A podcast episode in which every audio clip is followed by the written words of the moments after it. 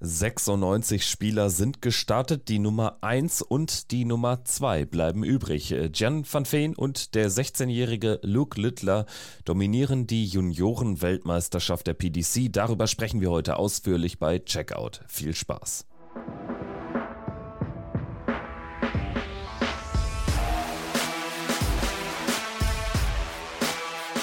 Hier ist Checkout, der Darts-Podcast mit Kevin Schulte und Christian Rüdiger. Hallo und willkommen zur 366. Folge von Checkout, der Darts Podcast powered by Sport1. Dieser Podcast erscheint wie immer auf den gängigen Podcast-Plattformen. Jede Woche gibt es eine neue Folge. Wir danken ganz besonders unseren Patreon-Supportern für die Unterstützung und freuen uns natürlich über euch alle, ihr, die diese Woche wieder eingeschaltet habt. Mein Name ist Kevin Schulte und zugeschaltet ist auch heute wieder Christian Rüdiger. Hi. Hallo Kevin, ich grüße dich. Ja, wir danken auch erstmal für den ganzen Zuspruch auf die vergangene Folge. Ich denke, ähm, da hast du dich auch drüber gefreut, dass so viele auch äh, tatsächlich uns persönlich geschrieben haben, nochmal nach deinem Comeback. Ich persönlich ähm, habe dann auch nochmal äh, ein paar Nachrichten gelesen und fand es echt großartig. Ja, das auf jeden Fall, Kevin. Ähm, da nochmal großes Dankeschön auch ähm, ja, an euch. Da äh, spürt man auch, dass man nicht ganz äh, vergessen wurde während der Zeit. Und deswegen nochmal äh, großes Dankeschön an euch. Hat mich gefreut. Wirklich. Danke. Und damit äh, gehen wir dann rein in die heutige Ausgabe. Sie steht ja ganz im Zeichen der Junioren. Es fanden die letzten vier Events auf der Development Tour statt in Milton Keynes und am Sonntag darauf, also gestern, gab es dann die World Youth Championship. Also wir haben einiges äh, zu besprechen. Ich denke, das ist auch jetzt mal ein guter Anlass, um mal so einen kleinen Deep Dive in diese Development Tour zu machen ist ja eine Tour, die, wenn sie parallel stattfindet äh, zur großen Proto, dann eher ein bisschen kleiner behandelt wird. Aber ich denke, heute haben wir die Möglichkeit, dann auch über den ein oder anderen Namen, auch aus deutscher Sicht, da gab es ja auch wieder einige, die den Weg nach England mitgemacht haben, auch über den ähm, ein oder anderen deutschen Spieler ein bisschen ausführlicher zu sprechen. Also die Development Tour entwickelt sich äh, immer weiter, klar, wie das der Name auch schon sagt. Trotzdem finde ich, wenn man sich die Averages anschaut, gerade dann, wenn sich das so komprimiert auf die ganz heiße Phase, Viertelfinale, Halbfinale, dann auch das Finale, was da für Averages gespielt werden, das ist teilweise auch gar nicht mehr ähm, ja, zu unterscheiden von der Challenge Tour oder dann auch sogar mal von der Pro Tour. Das ist wirklich äh, sehr beeindruckend, was die Jugend da auch spielen kann, was da schon für Leistung abgerufen werden und vor allem auch sehr schwer, sich da durchzusetzen. Und wenn es dann auch zwei Spieler gibt, unter anderem, die wir dann noch namentlich etwas genauer bezeichnen werden, die da so stark dominieren über ein gesamtes Jahr, dann spricht das auch für die Qualität äh, dieser beiden Akteure. Genau, das sind äh, Jan van Veen und Luke Littler, die sich natürlich auch für die WM qualifiziert haben. Da allerdings Jan van Veen ja auch schon über die große Pro Tour qualifiziert ist, äh, bekommt auch Wessel Neimann ein weiteres Ticket für die Weltmeisterschaft. Auch hinter ihm steht ja eine ganz besondere Geschichte. Er war ja jahrelang gesperrt wegen Spielmanipulation, ist allerdings offenbar geläutert aus dieser ganzen Sache herausgekommen und hat in dieser Zeit sehr, sehr viel trainiert, denn er ist jetzt ein viel stärkerer Spieler als er es äh, vorher war. Auch er wird im Ellie Pelli dabei sein, genauso wie eben der 16-jährige Luke Littler. Beide haben auch die Tourkarte für die nächsten beiden Jahre sicher. Also das sind dann auch schon zwei Charaktere, über die kann man sehr, sehr viel äh, erzählen, berichten und ähm, die bringen die Tour auch wirklich weiter. Das sind echte Farbtupfer. Wessel Niemann, den kenne ich so ein bisschen noch aus dieser Corona-Zeit, weil er da mal, ähm, da gab es so ja immer wieder bestimmte Events auch im, im Internet, wo man dann am eigenen Board gegeneinander gespielt hat. Man hat das dann gestreamt, da hat er unter anderem auch mal gegen Phil Taylor gespielt und ich glaube 4-1 gewonnen oder so und hat da so ein Average von knapp an die 120 gespielt. Dann kam eben, was du schon angesprochen hast, mit dieser Spielmanipulation, was auch selten dämlich ist. Also wir reden hier über Millimeter und er ist jetzt auch nicht unbedingt äh, oder es könnte in der Karriere auch einen richtig großen Knacks geben, aber er scheint äh, sich da wirklich gut ans Board gestellt zu haben, auch wenig verloren zu haben, eher mehr dazu gewonnen zu haben an Qualität und äh, macht es bislang wirklich gut, auch auf der Development Tour. Und bei Luke Littler, auch da bin ich gespannt, äh, wie der sich dann äh, präsentieren wird bzw. entwickeln wird. Man kennt das ja immer wieder dann auch von diesen jungen Spielern. Man hat das mit Leighton Bennett auch schon durch. Bei äh, Fabian Schmutzler kam dann auch mal so eine Euphoriewelle. Ähm, und jetzt muss man das halt nachhaltig bestätigen. Bei Luke Littler ist das aber, finde ich, wieder ein bisschen anders, weil er auch schon bei den Männern unter anderem bei der WDF-WM gesetzt war. Jetzt hat er hier auch über ein konstantes Jahr wirklich gut gespielt bei der Development Tour und äh, wirklich wahnsinnig äh, stabile Averages auch gespielt. Also da bin ich auch mal sehr gespannt, was er dann auf dieser Main Tour zeigen wird und ob er wirklich ja einer dieser Spieler ist, die nicht nur gelobt werden als großes Talent, sondern ob er dann auch aus diesem Talentstatus äh, heraus wirklich ein richtig großer Spieler werden kann. Und ich würde sagen, bevor wir jetzt auch nochmal en Detail auf die Abschlussorder of Merit eingehen und danach natürlich über die World Youth Championship im Detail sprechen, lass uns äh, noch diese vier Development Tour Events von Freitag und Samstag kurz diskutieren. Wir haben vier verschiedene Sieger. Event Nummer 21 von 24, das war das erste am Freitag, gewinnt Rusty Jake Rodriguez im Finale gegen den deutschen Dominik Grüllich mit 5 zu 3. Im äh, zweiten Turnier des Freitags setzt sich der Pole Sebastian Ex-UK Open Viertelfinalist, gegen Keen Barry durch im Endspiel.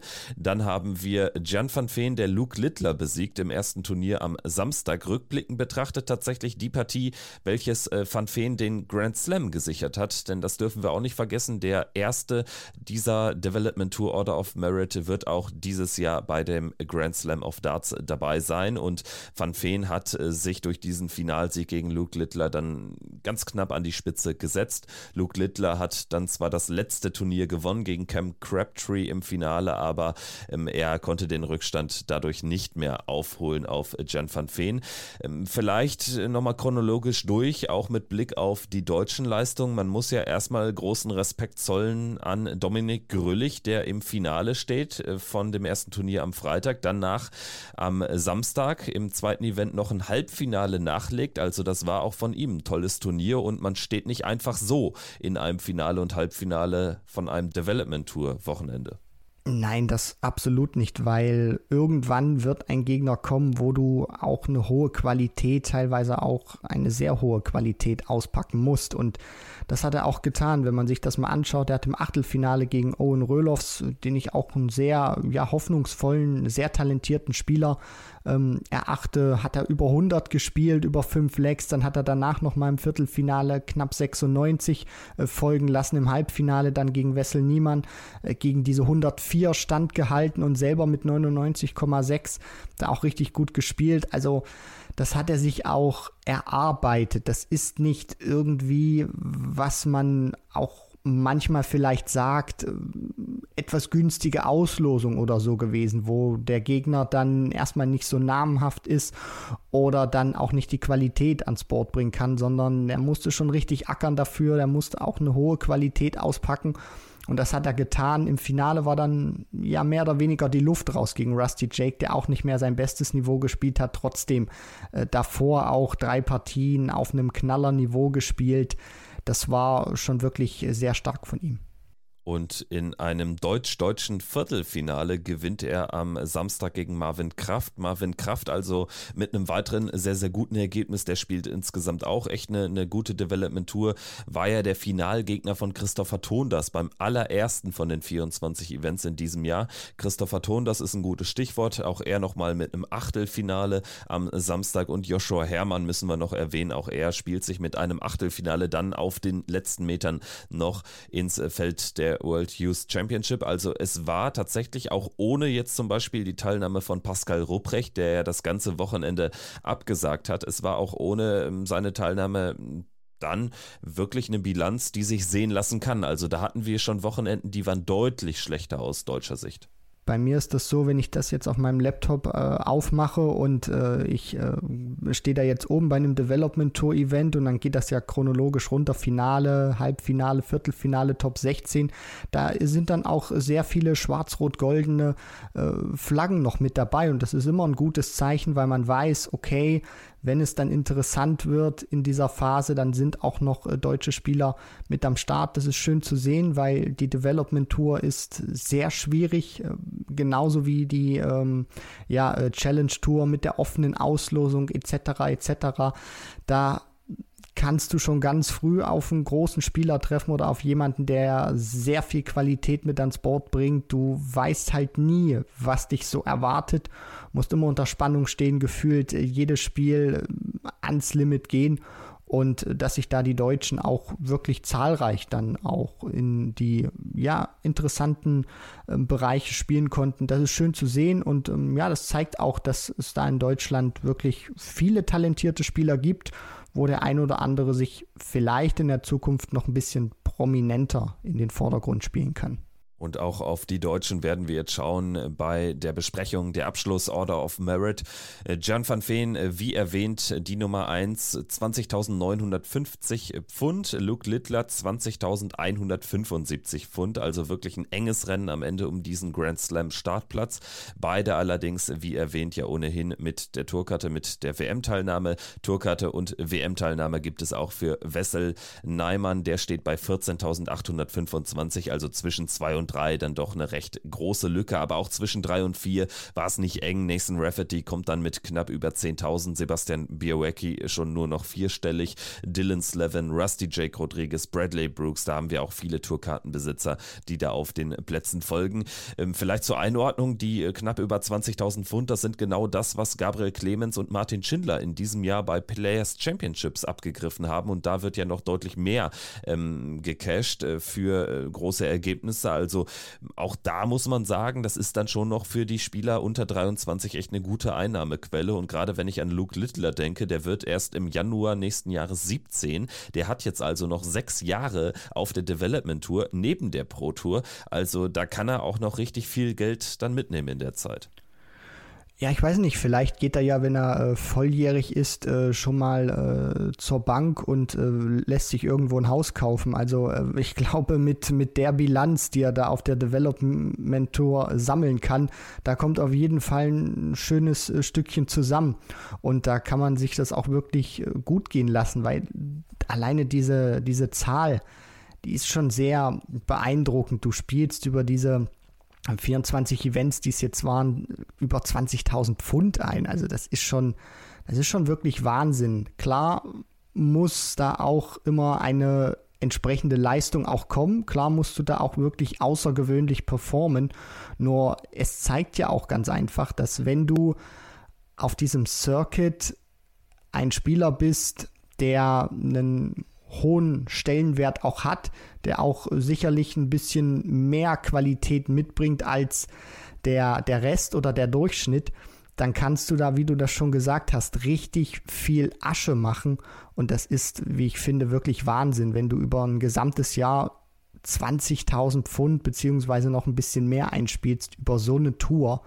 Das zeigt auch, dass die Development Tour oder auch die Challenge Tour beispielsweise lukrativ sein kann aber, und das ist eben das Wichtige, du musst eben immer weit vorn dabei sein. Und wenn du immer weit vorn dabei bist, dann kannst du dir da auch ja, sehr viel Geld in die eigene Tasche stecken.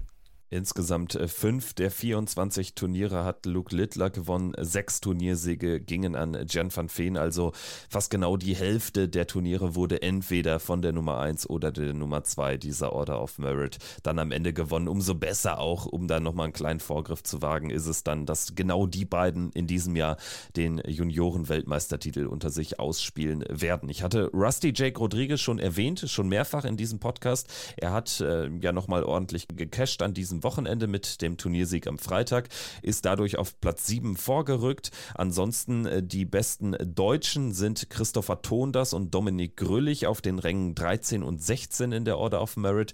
Tondas hatte ja, wie erwähnt, das allererste Turnier gewonnen, danach immer noch mal wieder auch ähm, einzelne ganz äh, gute Ergebnisse mit ein paar Viertelfinals, Achtelfinals dabei gewesen. Dominik Grüllig jetzt mit einem echt starken Wochenende auf äh, Platz 16 hat er sich geschoben und die weiteren Deutschen Deutschen sind dann Kevin Troppmann auf der 23 und David Schlichting auf der 26. David Schlichting, der jetzt gar nicht alles hat spielen können, am Freitag gar nicht dabei gewesen, also hatte jetzt ein schwieriges letztes Wochenende, aber trotzdem noch in den gesetzten Status gekommen für die Junioren-WM. Auch da ist die Entwicklung wirklich richtig positiv. Das hat ja dann auch spätestens angefangen mit äh, dem Einzug in die K.O.-Runde bei der European Super League im letzten Jahr. Also ähm, es gibt einige Spieler, die sich so in kleinen Schritten echt, echt gut entwickelt haben, auch aus deutscher Perspektive da wird die Zeit am Ende auch zeigen, äh, bei wem das nachhaltig ist, beziehungsweise wer sich da auch mehr in den Vordergrund spielen kann. Es gibt immer wieder unterschiedliche ähm, Entwicklungen bei Spielern. Die einen kommen da ganz schnell wie Phönix aus der Asche. Du denkst dir, wo waren die eigentlich gewesen, beziehungsweise wo kommen die jetzt eigentlich her? Dann hast du Spieler, die Schritt für Schritt äh, den Weg nach vorne machen, ohne jetzt diese ganz großen ähm, ja, Schritte zu gehen. Nur sie sind bemerkbar und sie werden sich dann auch auf der langen Strecke auszeichnen. Und äh, das finde ich einfach sehr interessant, wenn man sich das anguckt, welche Spieler man da auch hat auf der Development Tour, was die für Averages äh, spielen können. Auch schon jetzt in dem Alter dann auch konstant mal mehrere Spiele hintereinander. Das ist gut. Das ist, glaube ich, auch für Darts Deutschland immer eine gute Entwicklung und auch ein gutes Zeichen, dass es viele Spieler gibt, die sicherlich von einer größeren Karriere träumen und ähm, ja, vielleicht gibt es ja dann auch den einen oder anderen, der dann noch ähm, ja, da reinsticht und an dem man auch viel Freude haben kann, vielleicht auch wird äh, in der Zukunft eine sehr gute Nachricht auch noch für äh, zwei deutsche Spieler. Und zwar die acht äh, besten äh, Spieler, die keine Tourkarte haben, der Development Tour Order of Merit, haben ja in den vergangenen Jahren auch einen Startplatz bei den UK Open im Folgejahr bekommen.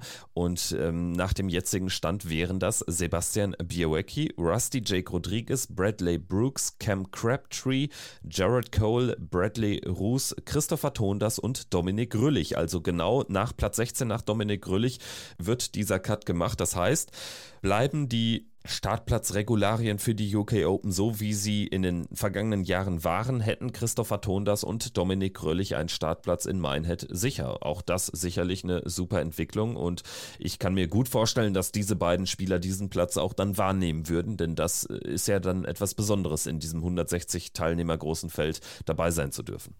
Auf jeden Fall, weil du auch nicht weißt, wann so eine Möglichkeit wiederkommen kann. Und dann musst du sie einfach nutzen.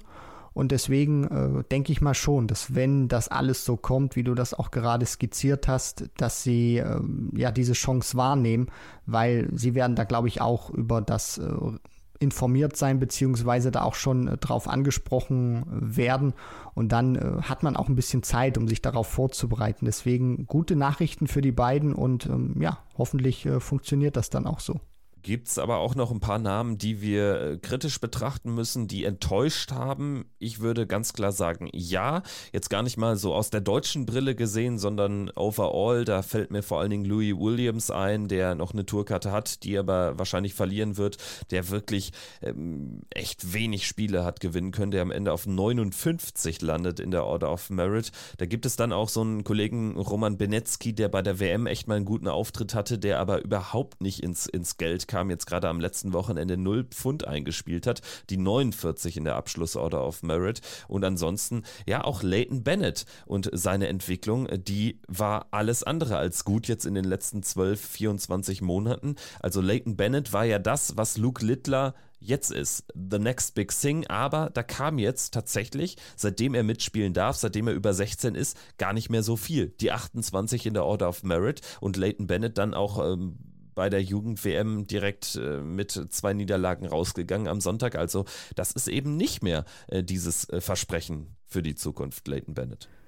Ja, das ist auch immer so schwierig, wenn du ein junger Spieler bist, der für sein Alter eine außergewöhnliche Leistung zeigen kann und dann werden die Leute schon auf dich aufmerksam. Gerade auf der Insel, wo man sich nach Jahrzehnten der Dominanz von Phil Taylor auch einfach danach sehnt, dass da wieder so ein Spieler kommt. So, und dann hast du dieses Wunderkind, was Averages von über 100 auch schon spielen kann mit damals 12, 13 Jahren. Dann gibt es dieses Mega-Show-Event im Tower of London, wo Leighton Bennett gegen Phil Taylor spielt, da auch eine wunderbare Partie ans Board bringt. Ich glaube, so knapp über 90 spielt er da, verliert äh, 7 zu 10 oder 8 zu 10. Auf jeden Fall auch eine gute Leistung. Das wird äh, gestreamt, das wird auch von einem Sponsor übertragen, also ein richtig fettes Ding.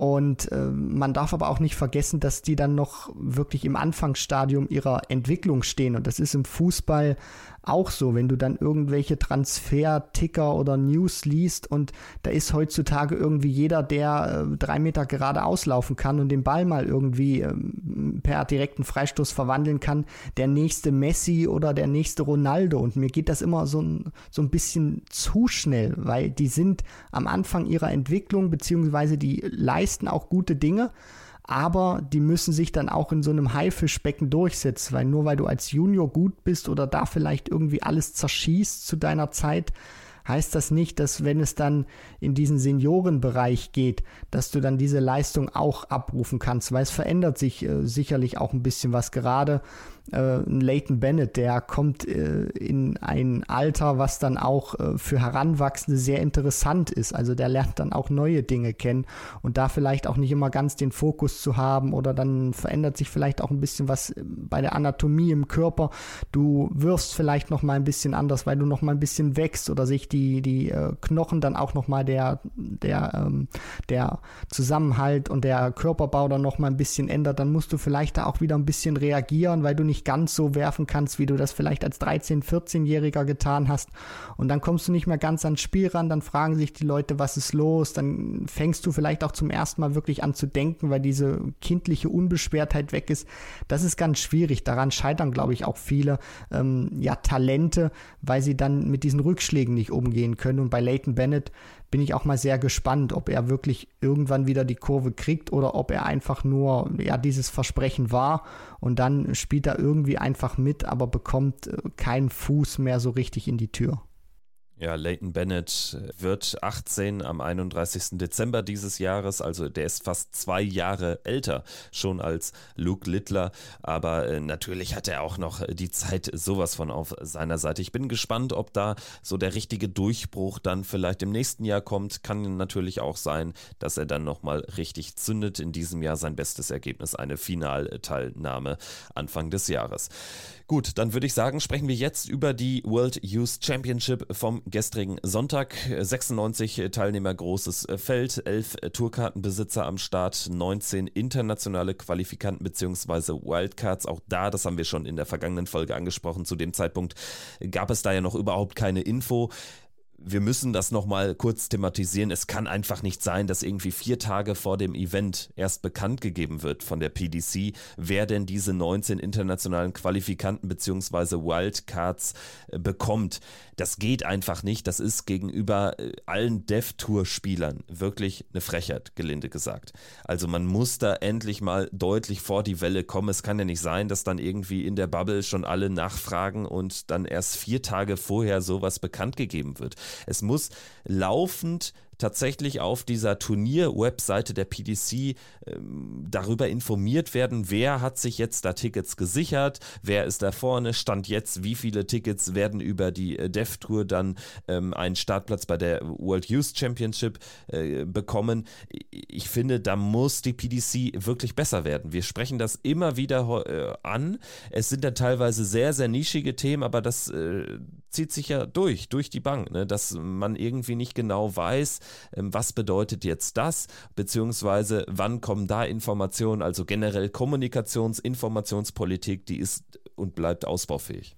Ja, du sprichst es an. Äh, das ist nischig, dieses Thema. Und ich weiß nicht, äh, ob die PDC das auch tatsächlich für sich selber so abstempelt, weil am Ende reden wir hier über die Development Tour, über äh, Spieler, die von der großen Karriere auch träumen, die sich da entwickeln wollen. Und wir reden hier allesamt auch von, von Jugendlichen beziehungsweise jungen Erwachsenen, die entweder arbeiten gehen, die äh, studieren oder äh, eine Ausbildung machen. Das heißt, die sind jetzt auch nicht ganz so äh, flexibel unterwegs, wie das äh, die ganz großen Stars sind, wie ein Michael van Gerven oder ein Gervin Price. Und ja, ich weiß nicht, ob die PDC dann das auch irgendwie immer ein bisschen lascher oder laxer handelt, weil sie sich dann unterbewusst denkt, naja, es ist ja im Prinzip die Development Tour und nicht die Weltmeisterschaft. Das klingt jetzt immer ein bisschen hart, wenn man das äh, so sagt.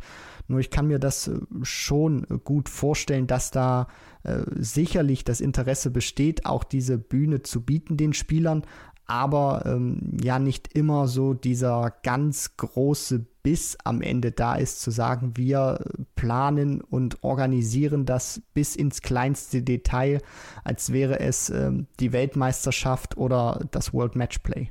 Es gibt dann auch ein paar Spieler, die ihre Teilnahme abgesagt haben. Auch das gehört zur Wahrheit dazu. Zum Beispiel eben Pascal Rupprecht, der das ganze Wochenende nicht hat spielen können. Aber wer auch nicht dabei war und sie hätte ja einen Platz bekommen, weil zwei Startplätze an die Women's Series gehen, ist Bo Greaves.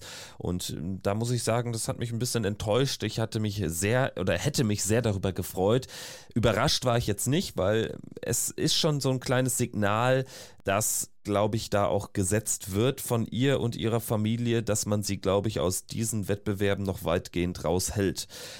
Also sie hat ja die Development Tour generell nicht gespielt und ich habe das Gefühl, dass man sie abseits äh, der Männerturniere, für die sie sich, oder es sind ja keine Männerturniere, sorry, aber abseits der großen PDC-Turniere, für die sie für die sie sich über die Women's Series qualifiziert, lässt man sie tatsächlich aus diesem Haifischbecken noch raus und lässt sie tatsächlich dann lieber WDF spielen. Sie hat jetzt auch die Swedish Open gewonnen oder das Swedish Masters gewonnen stattdessen am Wochenende. Aber ich finde, es ist halt eine interessante Haltung, weil man ganz klar sagen müsste, wäre sie dabei, wäre sie ja im Mitfavoritenkreis sogar. Bevor ich da nochmal kurz einhake, ist auch schön, dass du das nochmal äh, gesagt hast, dass das jetzt keine reine Männertour ist. Bei der Weltmeisterschaft wäre es ja auch so 96, äh, 96er Starterfeld. Also könnten auch rein theoretisch 96 Damen antreten, wenn sie äh, sich da durchsetzen würden, beziehungsweise ähm, ja in der Hinsicht dann auch äh, die Qualifikation erspielen könnten über die verschiedenen Ranglisten. Und was du bei Bo Greaves sagst, das äh, teile ich auch zu 100 Prozent, auch wenn ich das immer so ein bisschen bei Social Media mitverfolge. Ihre Schwester ist da auch immer aktiv. Bo Greaves eher nicht so. Die hält sich da aus allen irgendwie raus. Die will einfach nur Dart spielen. Nur ich äh, denke auch schon, beziehungsweise habe das Gefühl, wenn ich auch ihre Interviews dann mal höre nach Matches oder ähm, allgemein, wenn sie dann mal ein Statement von sich gibt, dass sie schon sehr genau weiß, was sie möchte. Also, dass sie auch ihre Entwicklung so gut das geht planen möchte, dass sie sagt, okay, jetzt äh, spiele ich das und das Event, in ein, zwei Jahren gehe ich dann ähm, mehr in, in diese Turnierserie rein, so wie sie das bei der Women's Series auch gemacht hat. Da hat sie auch ein bisschen Anlaufzeit gebraucht, ehe sie sich dann dafür äh, entschieden hat, da wirklich mitzumischen. Und das halte ich für ein, für ein gutes Zeichen, dass sie selber sagt, ich mache das, womit ich mich wohlfühle und nicht das, was äh, die Leute gerne jetzt von mir sehen wollen würden. Und wie ist deine Meinung dazu? Findest du das gut? Kannst du das nachvollziehen, dass ähm, man äh, Bo Reeves da noch so ein bisschen raushält, dass sie sich da noch so ein bisschen raushält und tatsächlich dann auch noch viel WDF spielt stattdessen? Definitiv, weil äh, das ist auch erstmal wichtig, dass du in diese Matchpraxis reinkommst. Klar hat, hätte sie jetzt hier auch wieder viele Matches gehabt, nur die WDF ist da immer ein sehr gutes äh, Becken auch, wo man sich austoben kann. Sie spielt da sehr häufig außer Konkurrenz, weil sie eben dieses Niveau hat, was viele andere Damen eben nicht haben.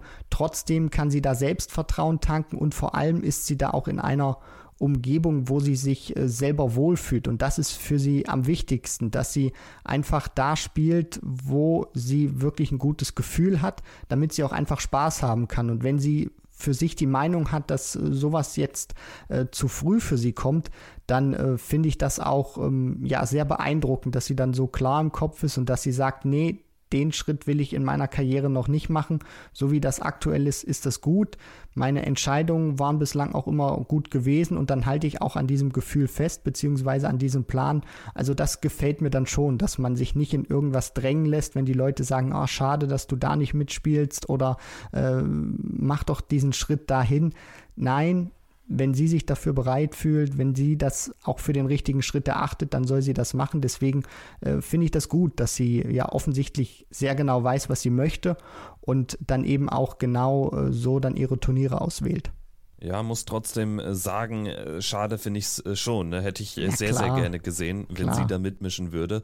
Und äh, tatsächlich bin ich gespannt, wann sie es denn tut oder ab wann sie es denn tut. Denn was natürlich schon auch gesagt werden muss, sie hat ja in der WDF-Konkurrenz überhaupt keine Gegnerin. Also äh, da wird sie jetzt nicht äh, signifikant besser durch, kann ich mir nur schwer vorstellen, ehrlich gesagt.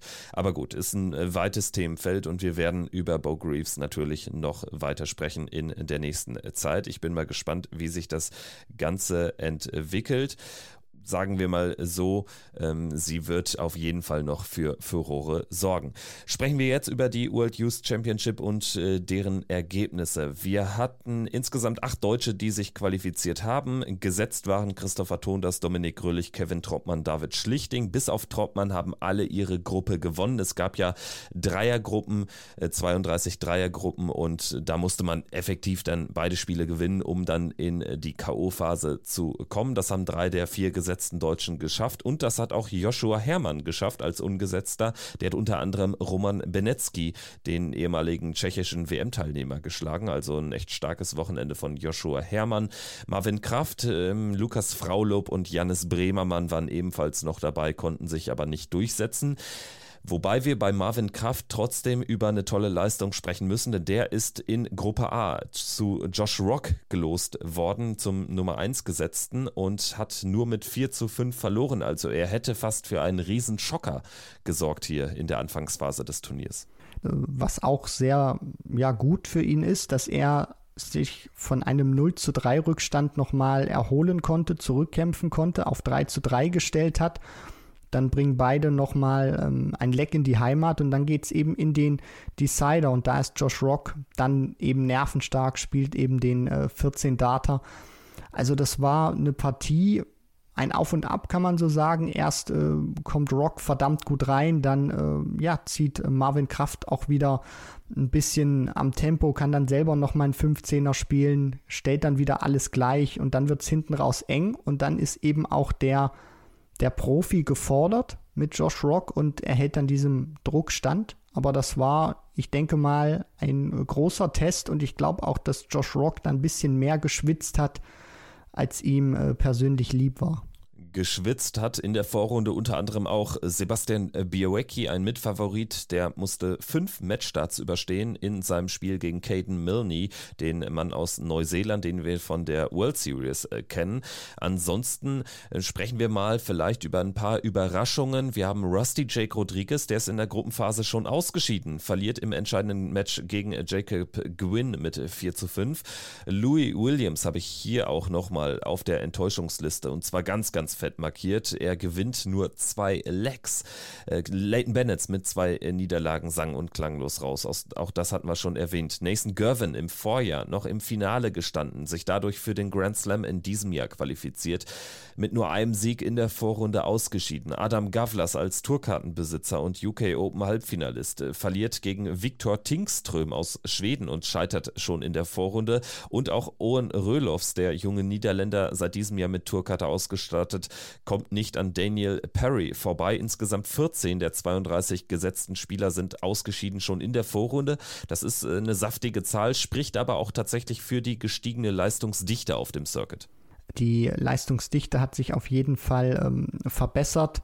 Du hast ähm, mehr Spieler, die einander schlagen können und was äh, dieses oder was diese Gruppen jetzt auch nochmal gut äh, verdeutlichen, ist, dass du es nicht mit fertigen Spielern zu tun hast, die immer auch Schwankungen in ihren Leistungen haben und gerade dann, wenn du auch nicht so vor Selbstvertrauen strotzt, wenn du nicht so eine gute Phase hast. Und ich denke, das kann man bei Louis Williams unter anderem sagen. Ich denke auch Rusty Jake Rodriguez wird, wenn man ihn anspricht, sagen, jo, ich hatte schon mal äh, bessere Phasen in meiner Laufbahn, dann kommst du auch irgendwo ins Überlegen, dann fehlt dir auch irgendwo ein bisschen Selbstvertrauen, dann ja, spielst du jetzt auch in einer Umgebung, die ich will nicht sagen, nicht besonders äh, charmant ist oder so. Nur du, du machst das ja auch in einem Rahmen, wo es irgendwie keiner erstmal so richtig mitkriegt. Und dann auch dich so ein bisschen aus diesem Motivationsloch rauszuziehen oder dann ähm, ja genauso viel äh, Kampfgeist an den Tag zu legen, als würdest du auf der Bühne im Alexandra Palace stehen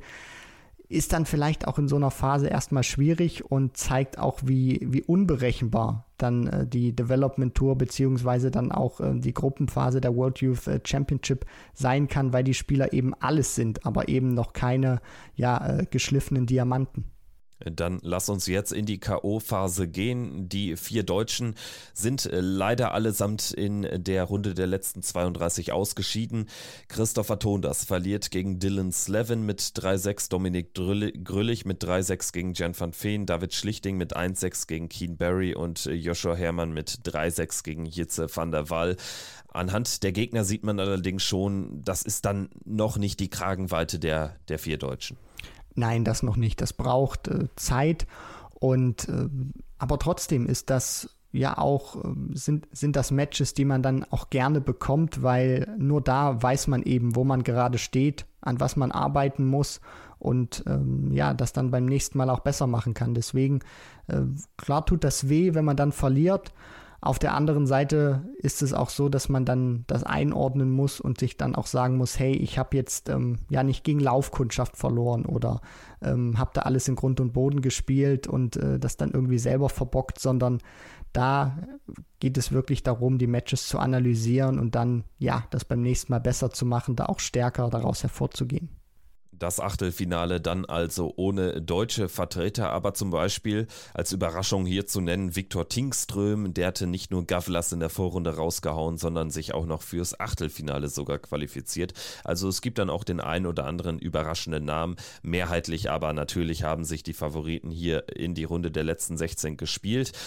Wessel Neimann gegen Nathan Rafferty ist so eine Partie, die heraussticht, vor allen Dingen, weil sie äh, mit 6 zu 0 zugunsten von Wessel Neimann endet. Der spielte in 106er Average, setzt also ein ganz, ganz fettes Statement in der Runde der letzten 16. Auch Sebastian Biewecki, muss man erwähnen, gewinnt 6-1 gegen Bradley Brooks. Bradley Brooks, der indisponiert spielt, nur 74 im Average. Luke Littler besiegt Keen Barry mit 6 zu 3. Das auch ein dickes Statement. Und ansonsten ja, Josh Rock, der kommt mit 6-4 durch gegen Jano Bottenberg. Bei Josh Rock hatte ich generell das Gefühl, so richtig gut eingestellt war der nicht. Also musste viele enge Partien überstehen und dementsprechend kam es vielleicht auch nicht so überraschend, dass er dann in einem Viertelfinale gegen Jan van Veen in einem absoluten Top-Duell mit 5 zu 6 ausscheidet. Ja, das ist dann auch noch mal was äh, ganz anderes. Also Josh Rock ist ein Spieler, der jetzt in so einem Feld auch heraussticht mit dem, was er geleistet hat in den vergangenen Monaten und dann auch ähm, ja anderthalb Jahren. Und da gucken die Leute auch drauf und er weiß das auch, was er da für so einen Ausnahmestatus hat. Und die Frage, die man sich dann immer stellt, ist, klingt vielleicht immer ein bisschen doof, nur wie motiviert bist du dann auch in so einem Feld? Also hast du wirklich diesen äh, absoluten Willen, das auch äh, auf deine Seite ziehen zu wollen? Und äh, was passiert denn auch, wenn du dann spielst und merkst, du bist nicht so richtig drin? Hast du dann auch da die Überzeugung, dich dann wirklich gnadenlos reinzufighten? Weil ich denke mal, Josh Rock wird sich sagen, das ist ähm, ja ein Turnier, so möchte ich es jetzt mal dann auch äh, bezeichnen, was in verschiedenen Etappen klar dann auch äh, gespielt wird. Aber ähm, ja, bin ich dann wirklich bereit, absolut alles zu geben, wie ich das beispielsweise auch äh, bei der Weltmeisterschaft oder so tun würde. Und hier hat das dann jetzt nicht ähm, endgültig gereicht. Ich glaube, ähm, ja, er wird schon enttäuscht sein, aber für ihn wird da nicht die Welt untergehen, weil äh, ja er natürlich auch ähm, ja weiß, er hätte das gerne mitgenommen, aber trotzdem ähm, ja, lief es dann vielleicht nicht ganz so, wie er sich das vorgestellt hat. Ja, es war jetzt nicht der perfekte Tag, dementsprechend auch gar nicht so überraschend, dass äh, Jan van Veen dieses äh, Viertelfinale im Decider zieht. Wir haben ein weiteres Viertelfinale, das über die äh, volle Distanz ging. Sebastian Biewecki gewinnt 6-5 gegen Jitze van der Waal. Ansonsten Luke Littler, der hat sich klar durchgesetzt gegen Jacob Gwynn, den einzigen Ungesetzten im Viertelfinale. Und auch Wessel Neimann hat mit 6 zu 2 klar gewonnen gegen Owen Bates. Kommen wir zu den Halbfinals, das ja dann schon die die entscheidenden Spiele, weil ja das Finale wird erst am 26. November wie immer in Minehead am Rande der Players Championship Finals ausgetragen. Das heißt also, die entscheidenden Spiele des Sonntags waren das niederländische Duell Jan van Veen gegen Wessel Neimann und Luke Littler gegen Sebastian Biewecki. Sebastian Biewecki, der einzige der vier Halbfinalisten, der äh, den Turniersieg äh, brauchte, gebraucht hätte, um sich für die Weltmeisterschaft zu qualifizieren. Alle anderen sind ja ohnehin dabei im Ali Pelli. Sebastian Biewecki hat es nicht geschafft, verliert 6-3 in einem hochklassigen Halbfinale gegen Luke Littler und das andere Halbfinale, ja, war dann nochmal eine Spitze besser, weil beide über 100 stehen am Ende im Average, weil es sich beide bis äh, ins elfte Leck gegeben haben und Jan van Veen kommt hier mit 6-5 durch. Jan van Veen und Luke Littler, die Finalisten, auch damit äh, qualifiziert für den Grand Slam of Darts 2024. Also Jan van Veen hat jetzt äh, zweimal die Grand Slam äh, Quali in Folge in den Büchern. Das liest sich ja richtig gut an für den Niederländer.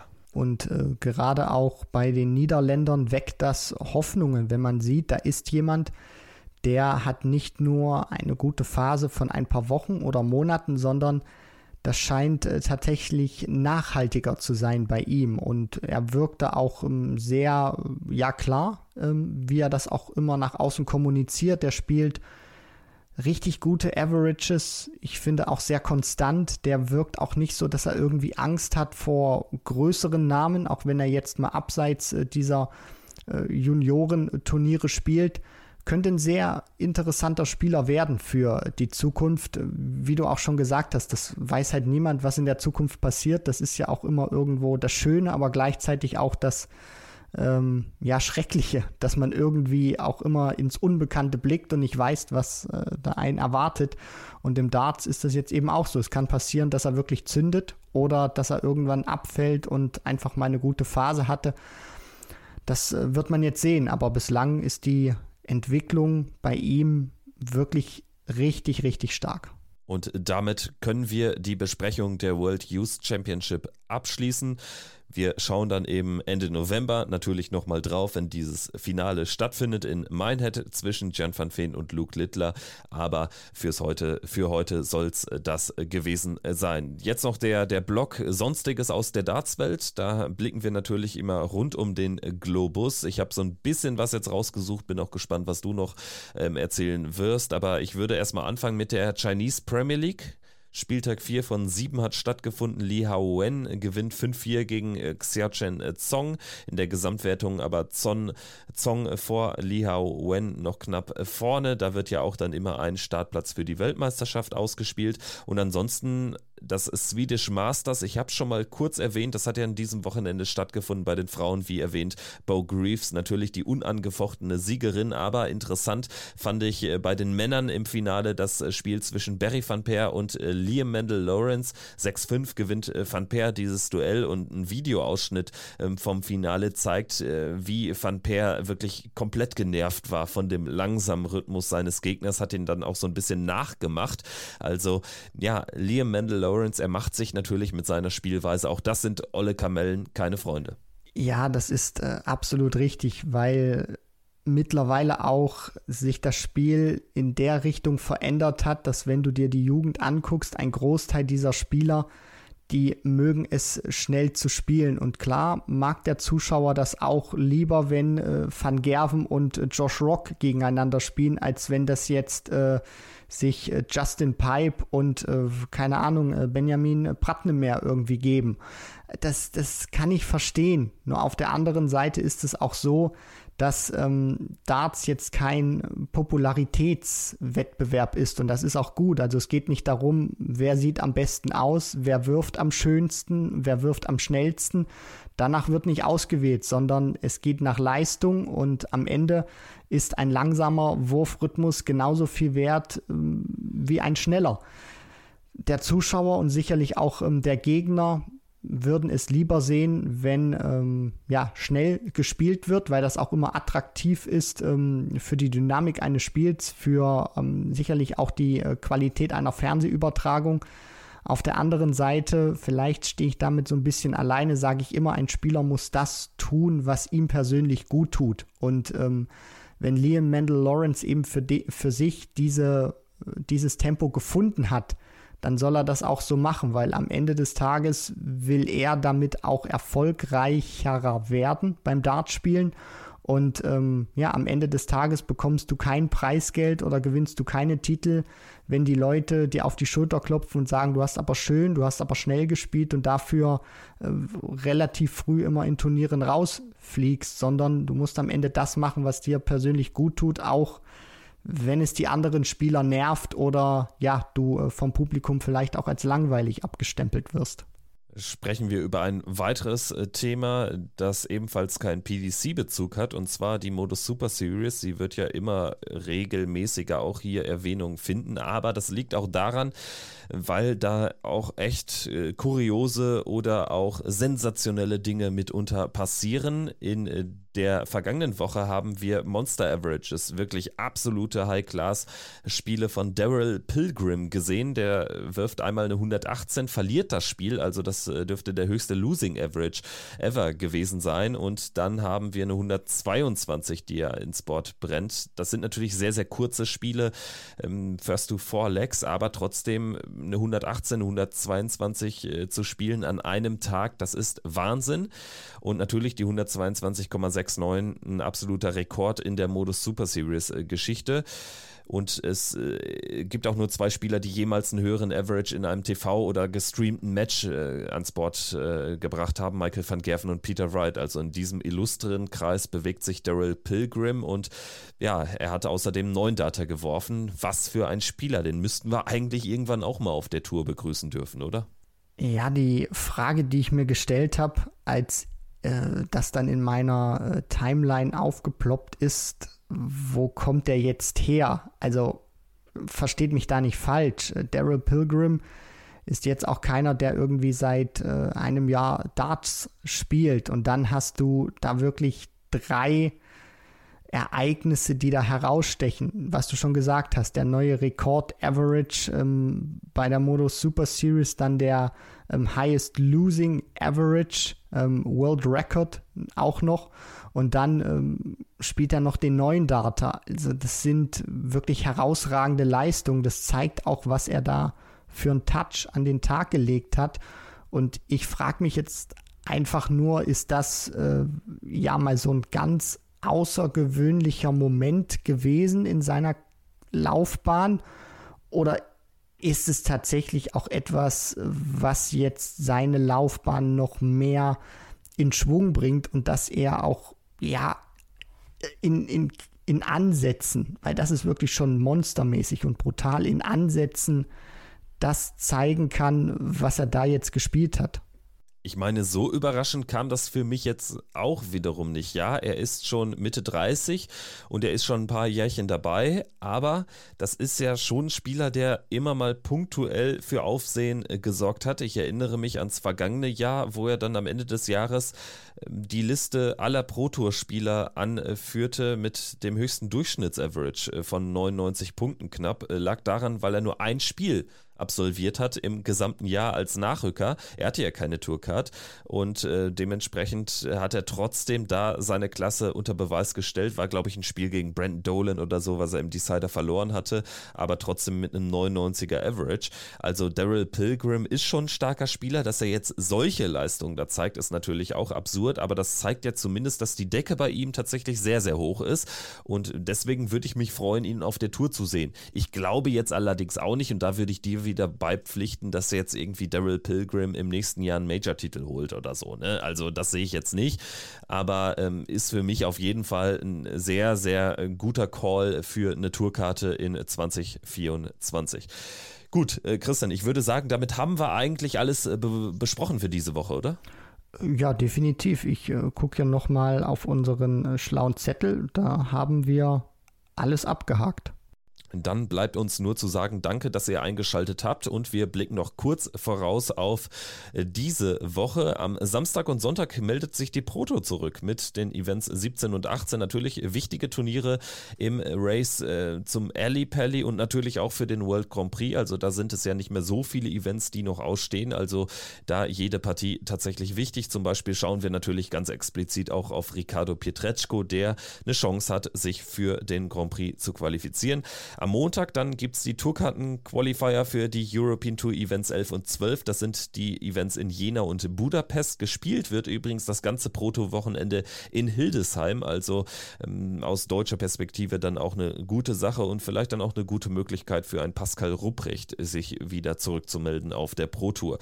Für Jena müssen neben Schindler auch Clemens und Petretschko nicht spielen. Schindler ist gesetzt, Clemens und Petretschko als Host Nation Qualifier natürlich da ohnehin am Start, aber Budapest werden sie natürlich spielen. Das also noch der, der Ausblick wie immer zum Schluss der Folge. Ich äh, bedanke mich nochmal ganz persönlich und äh, würde dir jetzt einfach das letzte Wort überlassen. Ja, danke Kevin, auf jeden Fall. Also was man hier auch gerade wieder sieht, weil der Elli Pelli auch gefallen ist.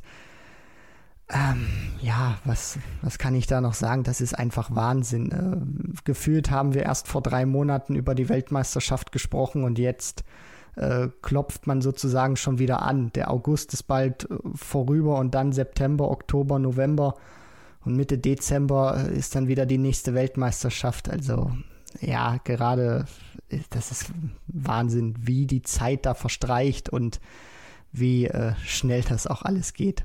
Ja, so ganz äh, zart kann ich den Ellie Pelli schon am Horizont erblicken. Da freue ich mich sehr, sehr drauf. Gut, dann würde ich sagen, macht's gut und bis zum nächsten Mal. Ciao, ciao. Ciao.